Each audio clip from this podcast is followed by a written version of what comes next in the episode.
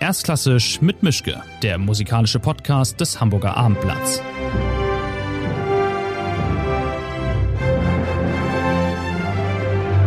Die heutige Episode wird präsentiert von C. Pamplona CM. Jubiläumskonzert im großen Saal der Elbphilharmonie. Der virtuose Pinchas Zuckerman, die kanadische Solo-Cellistin Amanda Forsyth und das berühmte English Chamber Orchestra aus London feiern gemeinsam das 60-jährige Orchesterjubiläum. Seien Sie dabei am 9. Februar 2021 im großen Saal der Elbphilharmonie.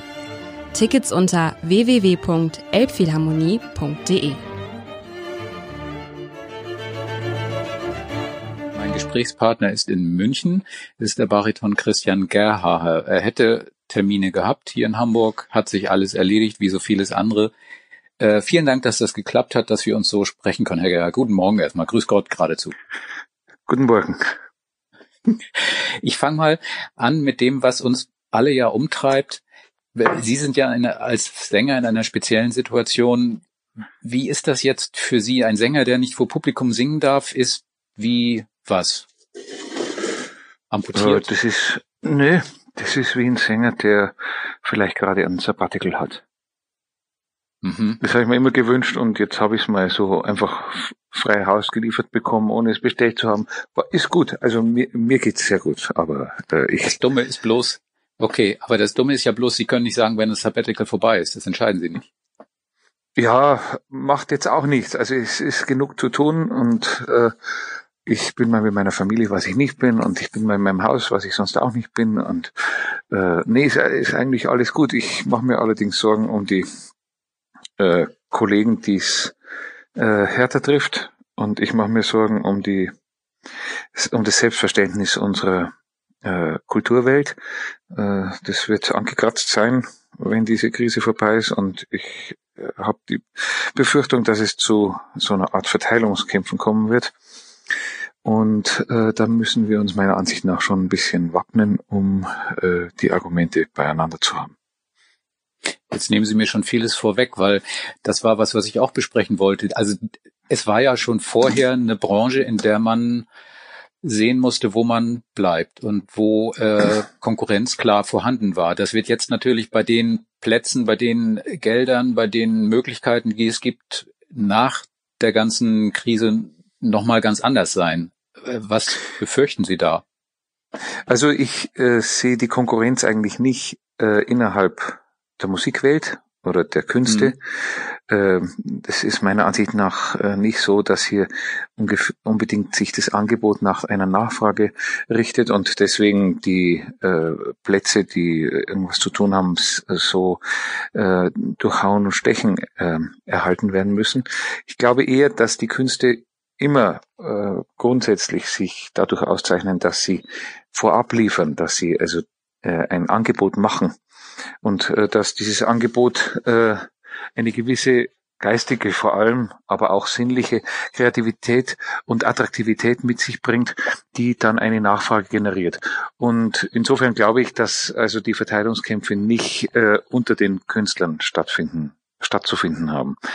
Äh, ich glaube aber, dass es äh, eine Art Konkurrenz geben wird um Gelder mit anderen Branchen. Und äh, da müssen wir vielleicht mal darauf hinweisen, dass die Kreativbranche, was alles das umfassen mag, weiß ich jetzt nicht ganz genau, aber es gibt so Zahlen, Aufstellungen, dass hier beispielsweise in Bayern 500.000 Leute den 200.000 äh, Leuten in der Kreativbranche tätig gegenüberstehen, die beispielsweise in der Automobil- und Zulieferindustrie arbeiten. Das ist schon mhm. eine ganz schöne Menge äh, auf Seiten der Kreativität und der Künste. Äh, und äh, in Bundeszahlen ist es dann offensichtlich noch ausgeglichener oder der Gesamtjahresumsatz der kreativen Künste ist äh, und dieser Branche äh, beträgt angeblich 100 Milliarden Euro. Das ist wirklich einfach zu viel, als dass man sagen könnte, das ist der Punkt, äh, den wir alle nicht brauchen und deswegen sparen wir dort das Geld, um alles andere zu finanzieren. So kann es nicht sein und ich glaube, wir müssen äh, den Menschen, die äh, dann eventuell mit uns konkurrieren um Gelder, klar machen, dass äh, viel mehr äh, in ihrem Leben von diesem, äh, von dieser Branche, die auch innerhalb äh, also über ihre eigenen selbstgesetzten Grenzen von U zu E und von Film zu Musik, von bildender Kunst zu äh, auch einer philosophischen Grundlegung oder einer historischen Grundlegung äh, sehr stark vernetzt ist, dass äh, sie äh, alle und wir alle also äh, sehr stark äh, eingebunden sind in ein, in ein Leben, das durch diese Künste äh, geprägt ist. Ich tue mich ja neuerdings, also früher war das nicht so in dem Ausmaß, ein bisschen schwer damit zu sagen, ich mache jetzt so eine Art Kosten-Nutzen-Rechnung auf, weil Kultur so und so viel erwirtschaftet, so und so viel einbringt, ist es so und so wichtig. Ähm, weil letztlich ist es dann, wenn es als Wirtschaftsfaktor gesehen wird, dann wird es auch schwierig in, mit der Begründung, wenn weniger da ist, wenn weniger Angebot da ist, wenn weniger Nachfrage da ist, dann ist es auch einfacher zu sagen, na dann lassen wir es halt. Äh, hat sich offensichtlich doch nicht so bewährt. Finde nee, ich also das würde ich so nicht sehen. als früher. Ja, das ist schwieriger, aber ich würde es so nicht sehen. Ich finde, äh, ganz wichtig ist festzustellen, dass die Künste immer mit ihrer Kreativität dem der Nachfrage voraus sind. Das heißt, die liefern mhm. immer zuerst, die haben immer zuerst die Ideen. Man, äh, es gibt natürlich Auftragswerke, aber ich glaube nicht, dass das das Wesen der Kunst äh, ist, dass man Auftragswerke ergattert, sondern ein Künstler, welcher Couleur auch immer, ob schöpferisch oder nachschöpfend, äh, ob bildend oder äh, Musik oder äh, darstellend oder Wort, äh, ist immer eigentlich einer, der eine Idee vorausliefert. Und äh, insofern finde ich, äh, gibt es ja nicht die ganz einfache Beurteilkeit danach, ob man jetzt äh, genügend äh, Menschen hat, die einem zuhören und die sich von vornherein bereitwillig erklären, dass sie so interessiert sind an dem, was man äh, liefern möchte. Ähm, mhm. Aber ich glaube auch, dass es auf Dauer dazu kommen wird, dass wir uns eventuell, vor allem wenn es um die äh, Finanzierung mit teilweise öffentlichen Geldern geht, dass wir uns äh, vielleicht stärker erklären müssen, äh, wofür diese Gelder benutzt werden und wofür sie, äh, wofür sie vor allem nötig sind. Und vielleicht äh, kann es sein, dass eine gewisse größere Transparenz in die ganze Sache kommen muss. Wenn das jetzt so ist und die Situation so schwierig ist, wie äh, schätzen Sie denn ein, was hat die Politik bislang unkorrigierbar falsch gemacht? Also es gab ja eine Menge Entscheidungen, eine Menge Anläufe, Hilfe zu leisten, aber ich habe das Gefühl aus meiner Warte heraus, dass vieles davon gut gemeint war, aber nicht richtig gut gemacht und durchdacht. Ich äh, weiß zum einen nicht, ob es wirklich von jedem gut gemeint war. Äh, ich glaube zumindest, dass manche Hilfen im Bund vorgeschlagen wurden, also speziell von äh, Frau Grütters, äh, was meiner Ansicht nach äh, nach einer langen, äh, aber auch äh, notwendigerweise langen Meinungs- und äh, Orientierungszeit, äh, mein, äh, Zeit der Orientier äh, Meinungsfindung ähm, eigentlich eine gangbare Lösung gewesen wäre, aber die scheiterte dann doch, äh, wie so vieles im Kulturbereich, an der äh, Hoheit der Länder, ähm, ich muss sagen, das Einzige, was vielleicht wirklich konkret falsch gemacht wird, ist dieses Festhalten an der Kulturhoheit der Länder. Ich äh, kann, kann, nur sagen, ich finde das ein, ein Anachronismus. Äh, wenn man nach einem Anachronismus sucht, dann ist das eigentlich das Ideale. Es hat sich natürlich, äh, ideale Beispiel, es hat sich natürlich aus historischen Gegebenheiten so entwickelt, die Länder hatten immer und die Fürstentümer und die Grafschaften alle immer so ein eigenes Kulturleben und das hat sich dann so weiter erhalten. Aber ich finde, es ist Zeit, das abzuschaffen. Äh, es wurde hier äh, mit der Hilfe für Künstler, Soforthilfe für Künstler, sehr gerne immer so der Ball von einem zum anderen geschoben äh, und auch somit die Verantwortung für die Künstler. Und ich finde das keine gangbare Lösung auf Dauer. Was noch sehr schwierig ist, ist die Art der öffentlichen Förderung der Künste, der darstellenden Künste, jetzt äh, für die spreche ich, äh, die ist natürlich von Veranstalter zu Veranstalter völlig verschieden. Man kann hier ein äh, Orchester, das vom Bund finanziert ist, nicht vergleichen mit einem Rundfunkorchester. Man kann ein Stadttheater schlecht vergleichen mit einem Festival, das aber auch trotz privater Trägerschaft eine öffentliche Förderung zum Beispiel bekommt. Und ich bin der Meinung, man müsste hier eine Art Vergleichbarkeit schaffen, um schneller und unbürokratischer und vor allem äh, aber auf einer äh, äh, guten Basis berechenbarer äh, Hilfe äh, für die Künstler äh, schaffen zu können in Situationen wie dieser. nämlich dass man sagt, was ist denn die tatsächliche Beteiligung äh, öffentlicher Gelder an dem jeweiligen Veranstalter und auch an dem jeweiligen Veranstalter äh, in einer gewissen Saison, sodass die Verträge, um die es geht, die jetzt nicht ausgezahlt werden können und wo man sich immer äh, darauf beruft, dass es die äh, höhere Gewalt ist, wegen der äh, diese äh, Dinge ausgefallen sind, äh, was allerdings juristisch höchst zweifelhaft ist. Ähm, also dass man diese Verträge schneller äh, anteilsmäßig auszahlen kann.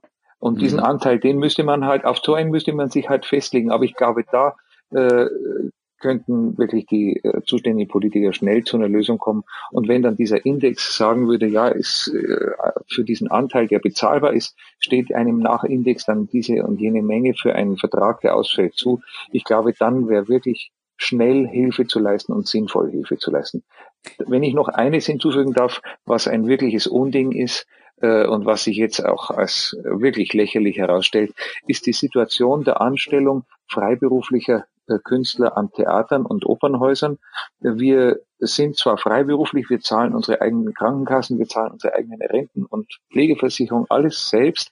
Äh, wenn wir aber mit einer szenischen Produktion am Theater Gast sind, dann müssen wir vorübergehend beschäftigt werden. Das heißt, wir zahlen dann in Rentenversicherung und wir zahlen in Arbeitslosengeld ein äh, und kriegen aber von dem Ganzen eigentlich nichts, zumindest von Arbeitslosengeld gar nichts und wir sind auch nicht äh, trotz Anstellung und trotz der äh, finanziellen Nachteile, die uns das äh, zumindest Passagier bringt, äh, sind wir nicht befugt, Kurzarbeitergeld zum Beispiel zu erhalten. Und das ist mhm. nun wirklich einfach ein, ein, eine Absurdität.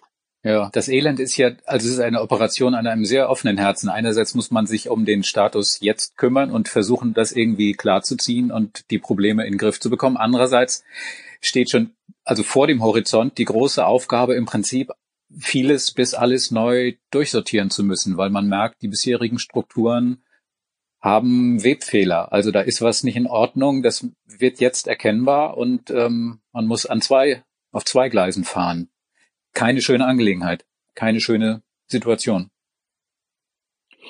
Ähm, wenn ich noch eines hinzufügen darf, was für uns äh, Vertreter der Künstlerseite äh, zunehmend ein Problem wird, das ist die Bildungspolitik, die, also äh, nicht gleich wieder bei meinem Lieblingsthema, die Kulturhoheit, die auch einfach ein äh, im Argen liegt. Äh, früher waren äh, Kunst und Musik gleichwertige äh, äh, ähm, Bildungsprogramme, die äh, den Schülern einfach vermittelt werden mussten. Und heutzutage kann man dann auswählen, entweder Musik oder Kunst ist ja an sich schon so lächerlich. Aber es ist ein Zeichen dafür, dass die äh, immer geringer werdende Bildung mittlerweile auch in den Programmen der mittlerweile immer geringer gebildeten Politiker ankommt. Und das ist ein sich selbst verstärkendes Problem. Ich finde, wir müssten unbedingt hier eine, ein offenes Ohr haben, einen Helfer, der hier noch einmal einen Keil einzuschlagen versucht, in dem Sinne, dass man sagt, die Bildungspolitik ist etwas, was das Selbstverständnis unserer Gesellschaft äh, mitfundiert, genauso wie die Mathematik und wie die Lehre von Sprachen und die äh, Selbstbesinnung auf historische äh, Gegebenheiten und Gründungen. Äh, wir können darauf nicht einfach verzichten, ohne etwas anderes dafür anzubieten. Ich äh, habe wirklich das Gefühl, alle Bekenntnisse zur Kultur von äh, Politikern, die selbst schon eigentlich keinen Bildungshintergrund in dem Maße, äh, wie es erwünschenswert wäre, äh, mehr haben, äh, sind Lippenbekenntnisse, die nur darauf sehen, dass sie äh, äh, auf einmal merken, ja, hier ist ja noch eine gewisse Wählerschaft, die eben auch äh, die, äh, sagen wir, hochkulturellen Verschränkungen und, und Begründungen unserer gesamten Kreativkultur äh, äh, einfordern. Ja, ich finde, ja, da muss wirklich nochmal was geändert werden. Ja, das war ja in der Anfangsphase ziemlich erschütternd, dass also niemand auch nur annähernd wusste, dass es sowas wie das Wort Kultur gibt, dass man in den Wort nehmen, in den Mund nehmen könnte und ja. das erst später also sich dann ich, einstellte. Äh, ich finde es äh, einen mit Entsetzen erschütternd, wenn äh, Politiker dann sagen, äh, die Kultur hat äh, doch gewisse Aufgaben, nämlich äh, sowas wie Unterhaltung, oder Erbauung. Äh, das beides sind Begriffe, die hochproblematisch sind. Äh, Erbauung ist eigentlich seit äh, pietistischen, äh, aufklärerischen Zeiten nicht mehr der äh, zentrale äh, Begriff, um die Aufgaben und die Inhalte der Kultur, zu, der Kultur und der Künste zu beschreiben. Und äh, Unterhaltung ist ein noch problematischerer Begriff, denn wenn die Künste nur noch sich um Unterhaltung äh, drehen wollen, dann sind wir äh, in einer Situation, dass wir auch nicht mehr äh, vom Staat äh, gefördert werden und nicht mehr mitfinanziert werden. Äh, ich drücke mich ein bisschen um den Begriff Subvention, äh, weil wir, weil ich finde, es geht hier nicht um Subventionen, sondern um Investitionen in eine äh, nachhaltige Gesellschaft. Aber sobald wir Unterhaltung nur noch machen, sind wir nicht mehr im Bildungssektor und das müssen wir bleiben. Mhm. Es ist wie in den klassischen Rundfunk, öffentlichen Rundfunkanstalten, die hat drei Säulen. Die Aufgabe des Rundfunks äh, ist einerseits äh, die Information, das ist ja ganz klar, dann ist es die Unterhaltung, ist es aber auch die Bildung. Und diese drei Säulen sollten eigentlich gleich äh, wichtig sein. Und in dem Sinn, wenn die äh, äh Kultur, die gesamte Kultur auf die Unterhaltung zurückgebrochen wird, dann äh, sind wir wirklich in einer ganz äh, miserablen Situation. Ja, dann, dann kommt natürlich auch wieder die Begehrlichkeit zu sagen, wir bestimmen was passiert. Solange es unterhalten ist, ist es okay, aber wer zieht dann die Linie und sagt, das ist jetzt was, was wir fördern, das ist was, was wir nicht mehr fördern, weil das ist womöglich schwierig und wer möchte dafür jetzt Geld ausgeben? Ja.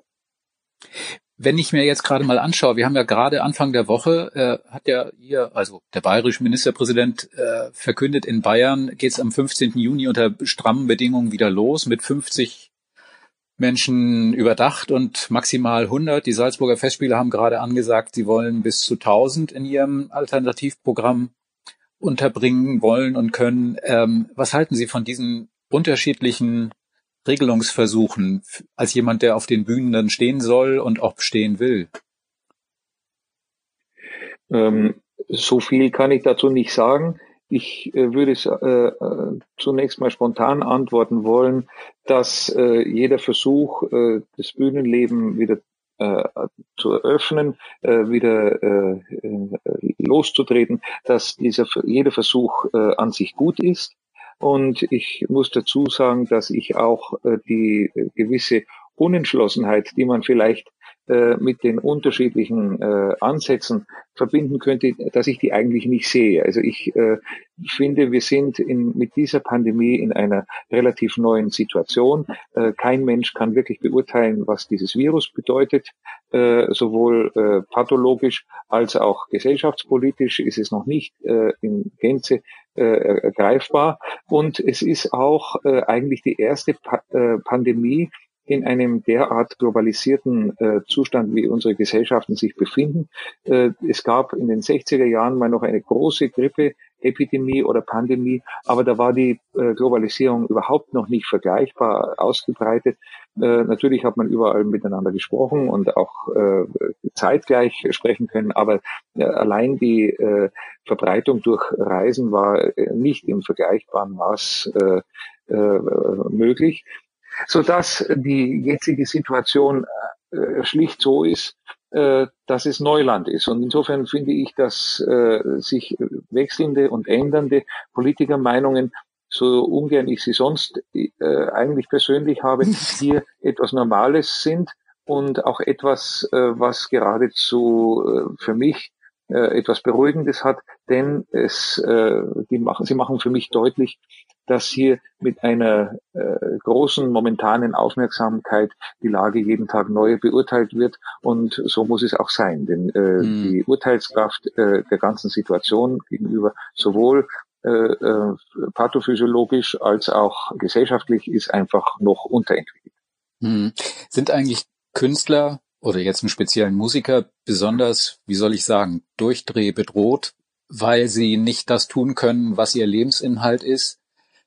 Also die Künstler und Musiker, mit denen ich bislang gesprochen habe, die stehen alle schon ziemlich auf dem Schlauch und leiden nach innen und nach außen. Ähm, ich bin da, also ich, ich finde es tragisch, weil man merkt äh, noch mehr als bei anderen Berufen, wie die Ausübung dieser Tätigkeit fehlt. Also einfach auch um mit sich selbst und mit diesem fehlenden Ausdruck von Kunst klarkommen zu müssen in dieser Situation. Wie sehen Sie das? Ähm, ich ähm, äh, möchte da kein äh, Urteil fällen müssen über meine Kollegen. Ich äh, weiß, dass äh, manche darunter leiden. Ich glaube vor allem, dass viele unter der finanziellen Situation leiden, dass einfach kein Verdienst im Moment absehbar ist oder kein, äh, sagen wir mal, größeres und äh, auch die Lebenssituation nachhaltig äh, fortführendes Verdienst äh, absehbar ist. Ich glaube, mhm. das wäre vielleicht der Grund, der am schwersten liegt, meiner Ansicht nach. Ähm, ich persönlich, wenn ich einfach jetzt auf die Frage auf mich beziehen darf, äh, muss sagen, ich fühle mich nicht äh, mehr betroffen als äh, der Friseur um die Ecke, der ja nun wieder arbeiten darf, oder als äh, äh, oder eigentlich fühle ich mich sogar weniger betroffen als mancher Inhaber eines Reisebüros, äh, auch wenn Reisen etwas äh, gesellschaftlich und ökologisch problematisches äh, sind, zumindest in dem Ausmaß, wie sie sich entwickelt haben. Das wissen wir alle. Trotzdem äh, weiß ich von Inhabern oder Betreibern oder Mitarbeitern von Reisebüros, die einfach überhaupt keine Perspektive haben und die dann auch noch Geld zurückzahlen müssen, äh, weil sie äh, Reisen rückabwickeln müssen. Also das ist dann meiner Ansicht nach existenziell gesehen nochmal etwas schlimmer. Äh, für mich persönlich muss ich sagen, äh, ich fühle mich jetzt nicht so ganz äh, inhaltlich auf dem Trocknen. Ich habe gut, ich habe noch genügend zu tun. Ich muss Aufnahmen abhören. Wir haben äh, Gerold Huber und ich, mein Pianist und ich, mhm. wir haben ein äh, großes Projekt, äh, das wir jetzt gerade äh, am Abschließen sind. Das ist die Aufnahme aller Schumann-Lieder. Das ist natürlich äh, viel äh, Holz, was da bearbeitet werden muss. Das werden 10 bis 11 CDs wahrscheinlich und muss alles abgehört und äh, rein bearbeitet und beurteilt werden. Dann muss ich das Booklet dazu teilweise verfassen. Dann schreibe ich ein Buch fertig und äh, ab und zu äh, bereite ich dann doch auch Programme vor und äh, habe Dinge zu lernen, wo ich mir dann jetzt denke, wie hätte ich die geschafft, wenn ich dieses Sabbatical nicht bekommen hätte? Also ich, ich fühle mich nicht wie der Fisch am Trocknen. Ich fühle mich eigentlich äh, persönlich recht wohl. Ich, ich sitze in meinem kleinen Haus, schaue im Garten und äh, freue mich des Lebens. Aber hm. das möchte ich niemandem unterstellen und ich weiß, dass das in gewisser Weise oder bis zu einem gewissen Maß auch eine relativ privilegierte Situation ist. Ja, Sie sind jetzt der erste Musiker, den ich spreche und den ich kenne, glaube ich auch, der auch Medizin studiert hat hilft das? Ich, ich weiß jetzt nicht, was Ihre Doktorarbeit für ein Thema hatte oder ob Sie in irgendeiner Art von Richtung sich spezialisiert hatten oder dabei war, sich zu spezialisieren. Aber hilft diese Art von Vorkenntnis auch mit der medizinischen Seite dieser ganzen, dieses ganzen Elends klarzukommen und äh, sich ein anderes Bild zu machen als jemand, der diese Ahnung und dieses Wissen nicht mal mitbekommen hat? Äh, also diese Frage kann ich nicht äh, ganz klar beantworten. Denn äh, wenn ich äh, nicht Medizin studiert hätte, dann wüsste ich die Frage zu beantworten aus der Sicht des äh, Defizits. Aber äh, so kann ich es ja nicht beantworten. Also äh, kurz und klein, ich äh, sehe keinen großen Vorteil, äh, äh, außer dass ich, äh, ich habe ein paar chronische Erkrankungen, dass ich da ein bisschen näher an mir dran bin und äh, vielleicht ein bisschen schneller reagieren kann, wenn es auf irgendwelche äh, zu irgendwelchen Entscheidungen kommt, wie man mit dieser äh, Pandemie umzugehen hat. Aber nee, ja, das war okay. das ist einfach ein äh, Leben, das liegt hinter mir und ich vor vor ähm, ich weiß nicht, 23 Jahren habe ich mein Studium abgeschlossen und die Doktorarbeit, die war über Handgelenkschirurgie. Ja gut, das, das hilft jetzt nicht. nee, und, das, und ich habe mich auch nicht spezialisiert und, und also es ist alles äh, Schnee von gestern. Ja.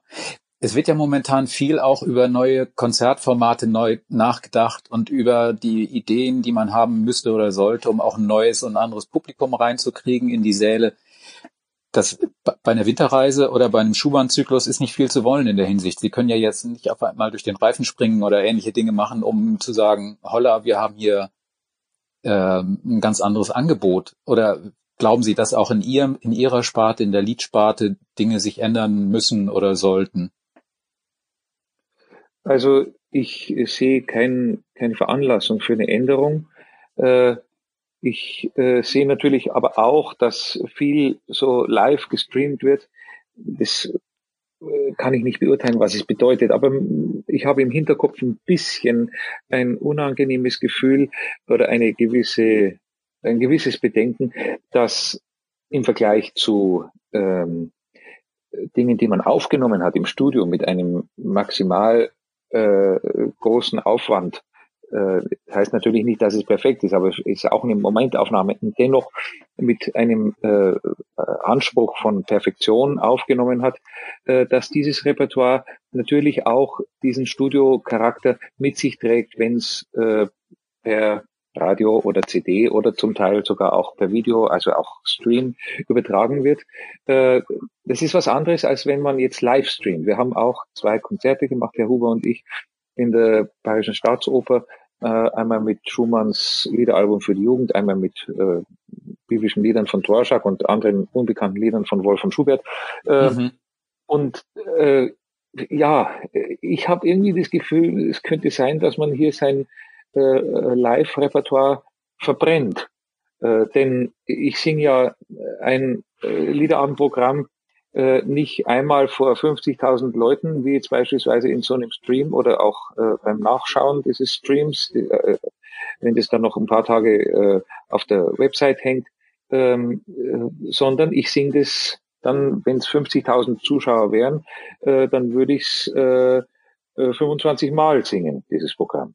Ja. Und das ist natürlich, jedes Programm wird als Liederabend bezahlt und es ist auch, sagen wir, die Aufgabe des Darstellers, dass er mit einem Repertoire so umgeht, dass er es auch mehrfach aufführen kann, ohne äh, seine Lust dran zu verlieren. Das ist ein äh, wichtiger äh, Reifungsprozess des darstellenden Künstlers und ohne äh, zu sehr mit eigenen äh, äh, Inhalten äh, das Ganze zu garnieren. Also das Ganze steht so ein bisschen in Gefahr. Ich, äh, ich möchte nicht äh, das nur einmal singen müssen, was ich vorbereite. Und abgesehen davon, äh, es steht ja auch die, die offene Bezahlung im Raum. Wir kriegen da ja vielleicht so ein gewisses genau. Ausgleichsgeld, aber, aber das ist ja überhaupt nicht geklärt. Also solche Live-Streaming-Portale oder überhaupt äh, Download-Portale von Live-Musik, äh, die sind eigentlich samt und sonders mit einer Ausnahme, soweit ich weiß, äh, finanziell ungeklärt, äh, bis auf eben die äh, Berliner Philharmoniker Digital Concert Hall. Äh, da funktioniert es mit einem Abonnement, aber äh, so schnell lässt sich das nicht äh, für alle möglichen äh, äh, Bedürfnisse und Ideen verwirklichen. Also es ist eigentlich Selbstausbeutung 2.0 nach der Selbstausbeutung von vielen durch die äh, Usancen in der Branche. Jetzt zu sagen. Ich möchte nicht sagen, dass es das ist, aber ich, ich finde, es steht zu befürchten. Mhm. Also es hat Ihnen also nicht in den Fingern gejuckt, das Handy ins Bücherregal zu klemmen und irgendwas umsonst in die Welt rauszustreamen. Nee. nee. Äh, also äh, ganz abgesehen davon, ähm, ein Pianist, äh, der kann halt ewig spielen, ohne sich was zu brechen. Aber ein Sänger, der muss mit seinen physiologischen Grundlagen einfach auch haushalten und äh, man kann nicht ständig irgendwie äh, sich in die Welt äh, verbreiten. Das äh, ist einfach auch ein Charakteristikum unseres spezifischen, unseres spezifischen Berufes. Ja, ich habe jetzt mal versucht nachzuzählen. Ich glaube, wir sind so in Woche elf oder so. Also ich habe schon länger keine Konzerte mehr gehört, aber äh, ich kann manche Musik gerade gar nicht hören. Also dieser Musik hat für viele ja auch eine, einen Trost, eine, eine, eine Schmerzlinderung, eine lebensbereichernde Funktion. Wie, wie ist das bei Ihnen auch als, als praktizierender Musiker? Gehen manche Dinge gerade nicht? Also schaffen Sie es, alles zu hören, was Sie hören wollen, oder lassen Sie bei manchen, bei manchem Repertoire lieber die Finger davon, weil Sie wissen, dass das nimmt mich zu sehr mit?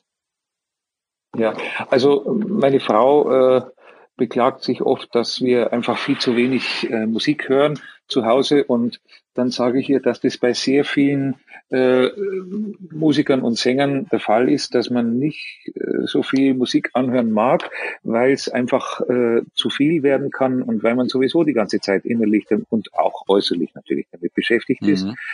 Ähm, aber äh, also ich ganz ehrlich gesagt höre ich nicht viel an. Manchmal höre ich ein bisschen Bach und dann bin ich äh, äh erstaunt, wie äh, grandios das wieder von neuem ist. Oder ich äh, Schumann. Und äh, aber eigentlich brauche ich es zurzeit nicht. Ich lese jetzt gerade mehr, ich muss auch viel nachlesen, was, was ich äh, benötige für einige andere Dinge. Also äh, das mit dem Trost, was Sie sagten, das ist auch so eine Sache. Also äh, ich habe manchmal das Gefühl, dass diese, dieser Aspekt der Musik oder überhaupt der Künste, Trost zu liefern, ist ein bisschen übertrieben. Ich glaube, es ist eher selbstreferenziell. Ich habe manchmal das Gefühl, dass äh, die Musik beispielsweise den Trost mitliefert, den sie durch ein Aufrauen der Seele, äh, das sie ja zuerst veranlasst, äh, selbst nötig macht. Also ich glaube, mhm. äh, die Musik verletzt und, und äh, sensibilisiert zunächst. Verletzt ist vielleicht ein bisschen viel, aber der Trost, der dann kommt, der ist, der kommt, weil die Musik den selbst nötig macht. Also äh, ich, ich würde ähm, davor warnen zu sagen, dass die Künste eine Funktion ausüben, die man gerne anderen Dingen äh, eigentlich zuschreibt. Ich glaube, die Selbstreferenzialität der Künste ist etwas, was schon, äh, sagen wir, in gewissen Maßen äh, ein äh, Verdienst des äh, 19. Jahrhunderts und der, der, der Musikästhetik also, oder Philosophie des 19. Jahrhunderts ist, dass man nicht so leicht hingeben sollte. Hm. Ich habe ein wunderbares Zitat von Ihnen gefunden. Ich wüsste gerne, ob das jetzt oder wie akut das ist oder wo jetzt Sie dazu stehen. Sie haben mal im SZ-Magazin gesagt, ich möchte durch Musik nicht tapfer oder sonst was werden. Ich möchte überhaupt nichts werden, nur etwas mehr von der Welt verstehen. Finde ich sehr schön. Verstehen Sie die Welt gerade noch? Ähm, ja, da hat sich eigentlich gar nichts geändert für mich. Äh, ich bin nicht ratlos wegen dieser äh, äh, Situation zurzeit. Ich bin auch optimistisch, dass das alles weitergeht, soweit das Leben halt gehen kann. Aber ähm, also ich, das, dieses Zitat von mir ist, ist, ist weit weg, aber mhm. ich möchte durch Musik die Welt verstehen, aber ich möchte es auch durch anderes verstehen und eigentlich möchte ich es am meisten vielleicht durch, äh, durch Literatur verstehen. Haben Sie denn ein Licht am Ende des Tunnels im Sinne oder im, in der Form eines Konzerttermins, von dem Sie wissen, der ist so weit weg, das wird schon klappen oder ist momentan schwarzes Loch in Ihrem Kalender? Also ich äh, gewöhne mich langsam daran, dass das so Salami-Scheibenmäßig eines nach dem anderen fällt und äh, beziehungsweise habe mich schon daran gewöhnt und äh, unser Leben für viele Darsteller ist ja äh, manchmal äh, so ein bisschen irreal, wenn man einen Kalender hat, den man auf viele Jahre im Voraus plant äh, zu Tagen, die man sich überhaupt nicht vorstellen kann, zu Zeiten, wo man gar nicht weiß, ob man dann noch äh, äh, irgendwie gehen kann und was weiß ich. Also das ist ohnehin unrealistisch. Äh, mhm. Und jetzt passiert etwas, was ich eigentlich ganz äh, schön finde, ist, äh, entstehen so spontane Ideen, dass man zum Beispiel mal ein Repertoire wiederbelebt vor ein paar Freunden äh, zu Hause oder dass man äh, vielleicht irgendein Streaming-Konzert nochmal kurzfristig reinkriegt und dann überlegt man sich ein Repertoire dazu. Also es ist alles ein bisschen kurzfristiger. Ich äh, habe schon ein paar Dinge, die mir wehtun, äh, weil sie ausgefallen sind. Zum Beispiel wäre ich jetzt in Aix-en-Provence mit einer Wozzeck-Neuproduktion, die, ja. glaube ich, äh, ganz wunderbar wäre. Aber äh, das hat mir wehgetan, aber das kann ich auch verkraften. Und äh, so sind aber noch ein paar andere Dinge. Zum Beispiel ein Simon Boccanegra in Zürich, äh, wäre ich schon froh, wenn der stattfände. Aber mhm. Äh, wenn es nicht geht, dann geht's halt nicht. Und irgendwann wird schon wieder beginnen und vielleicht kann ich dann auch noch singen. Und wenn nicht, dann fällt mir was anderes ein. Was, wenn jetzt die große Fee käme, was würden Sie denn als erstes gerne wieder singen wollen vor vollem Haus? Also ich weiß nicht, wie soll man jetzt unterscheiden in Oper oder Lied, aber äh, gibt es was, was Ihnen da unter den sprichwörtlichen Nägeln besonders brennen würde, was ganz dringend raus muss? Nee, eigentlich nicht. Hauptsache singen oder? Auch nicht. Äh, ich äh, bin zufrieden, wenn ich singen kann und äh, ich freue mich über manches Repertoire. Was mir wirklich nachhaltig Freude bereitet, ist dieses Kennenlernen der gesamten Lieder Robert Schumanns, was für mich der vielleicht wichtigste Liedkomponist und damit auch der interessanteste Liedkosmos überhaupt ist, auch wenn Schubert natürlich der Erfinder war und der große Messias und man kann, ist keine Kritik daran. Nicht? Aber äh, also da freue ich mich, wenn ich äh, später mal diese ganzen Dinge, die wir jetzt vielleicht zwei, dreimal gesungen haben, um sie dann aufnehmen zu können, wenn wir das noch äh, ein paar Mal öfter äh, in die Welt bringen. Das äh, mhm. ist für mich eines der schönsten Dinge, dass ich diese äh, fantastische, äh, ähm, dieses, diesen fantastischen Werkkomplex so kennengelernt habe. Denn äh, bei anderen Komponisten, die so viele Lieder komponiert haben, da sind doch viele Lieder dabei, wo man denkt, ach, das ist irgendwie zweitrangig oder das bedeutet mir nichts oder das ist wirklich schwer aufzuführen, ob man damit äh, jemanden erreichen kann. Und ich muss sagen, bei Schumann ein, zwei von 300 Liedern, die ich, wo ich denke, hm, das ja gut, ist jetzt nicht ist so eine, toll, aber, aber sonst das ist eine Quote, damit kann man leben. ich glaube ja. auch, ja. Aber dann müssen Sie eigentlich aufhören, weil schöner kann es nicht werden als einen kompletten Schumann-Zyklus. Äh, nee, es gibt, es gibt natürlich alles, äh, ähm, was kommt, in der Art, dass man denkt, ach, ist großartig. Also ich bin schon ein, ein äh, leidenschaftlicher Sänger äh, und freue mich über Musik und äh, freue mich, wenn ich mitmachen darf. Allerdings muss ich auch zugeben, es wird nicht gerade einfacher, wenn man so physiologisch äh, über dem Zenit ist. Dann äh, werden die Vorstellungen, die man von der Musik hat, äh, oft nicht so leicht mehr erreichbar, beziehungsweise die Vorstellungen, die wachsen immer mehr und die Physis nimmt eigentlich immer mehr ab. Das heißt, es muss was anderes hinzuwachsen, nämlich vielleicht so eine Art äh, äh, Genügsamkeit und äh, Selbstvergebung, wenn man das nicht mehr schafft, was man schaffen möchte. Aber äh, da in dem Prozess bin ich erst, also da kann ich noch nicht genug dazu sagen. Mhm, das wollte ich auch vorschlagen, ein bisschen weniger Selbstkritik, auch wenn es schwerfällt. nee, ich bin eigentlich sehr zufrieden, gar nicht so kritisch. Okay.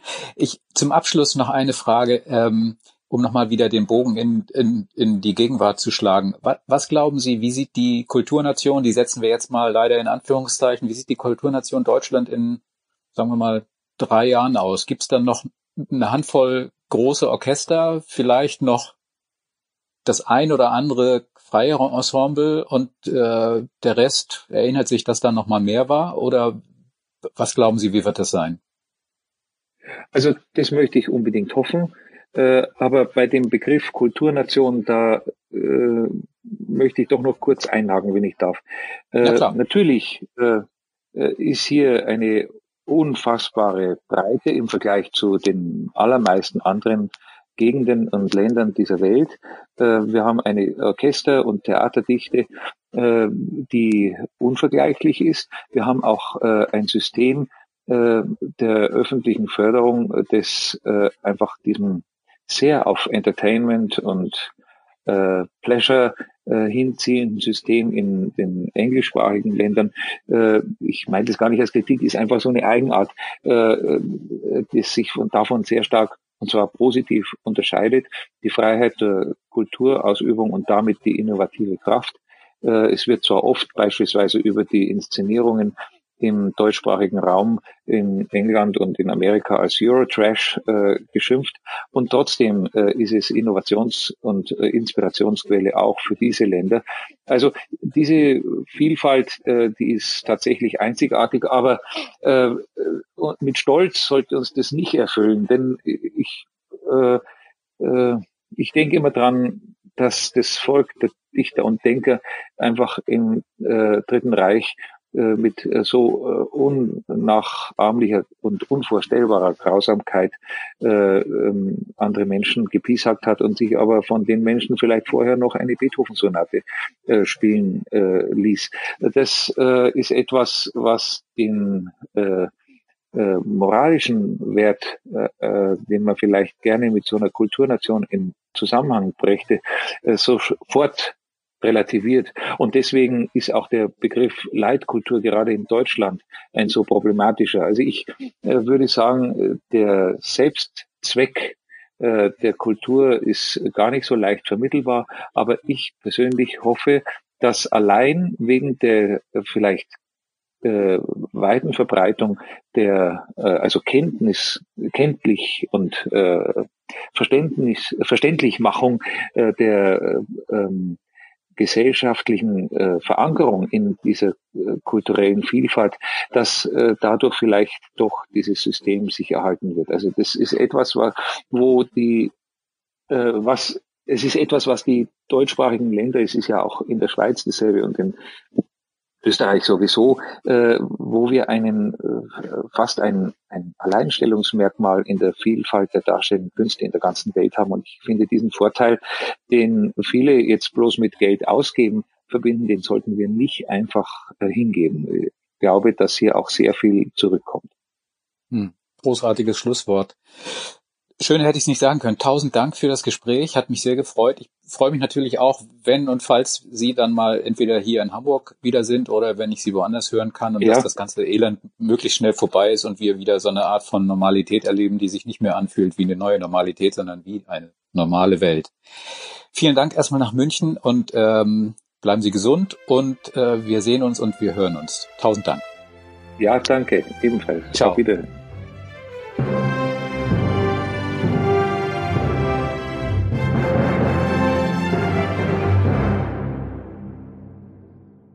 Weitere Podcasts vom Hamburger Abendblatt finden Sie auf abendblatt.de slash podcast.